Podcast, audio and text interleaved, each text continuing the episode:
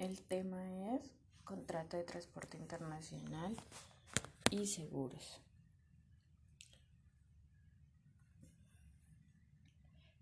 ¿Qué es un contrato de transporte internacional?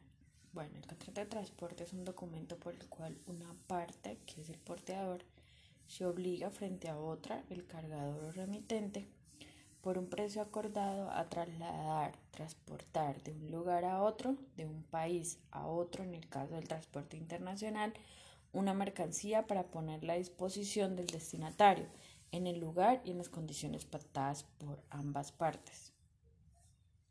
¿Qué factores se deben tener en cuenta al negociar un flete?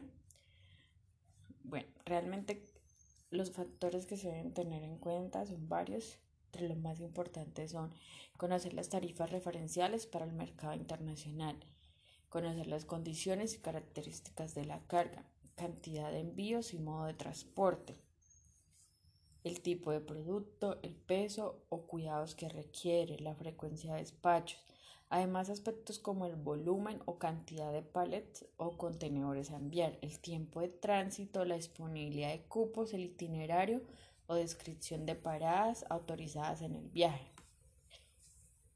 ¿Cuál es el proceso que se debe realizar para llevar a cabo un contrato de compraventa?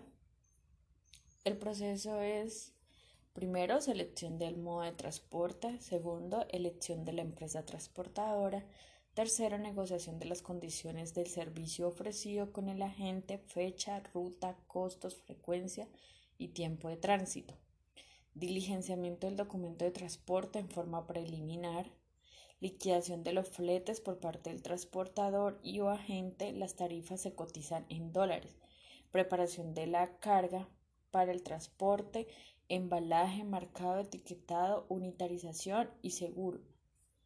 Séptimo, alistamiento de documentos de soporte que requiere la exportación, el transportador y la importación. 8. Entrega de la carga al transportador en el lugar acordado junto con los documentos requeridos. Y 9. Pago de los fletes. ¿Quiénes intervienen en el contrato de transporte? En el contrato de transporte intervienen el porteador, el cargador y el destinatario.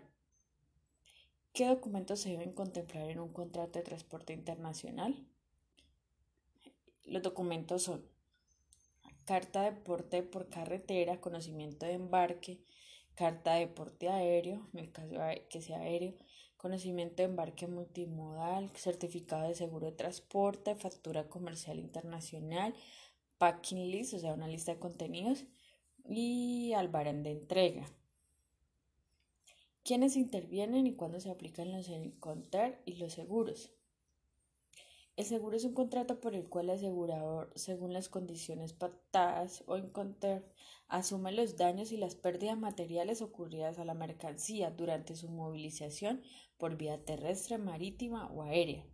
Siempre existe un riesgo de daño, pérdida o demora de la carga, sin importar el medio de transporte, por lo que es necesario que las partes de la negociación aseguren los embarques contra daño, pérdida o demora durante todo su trayecto.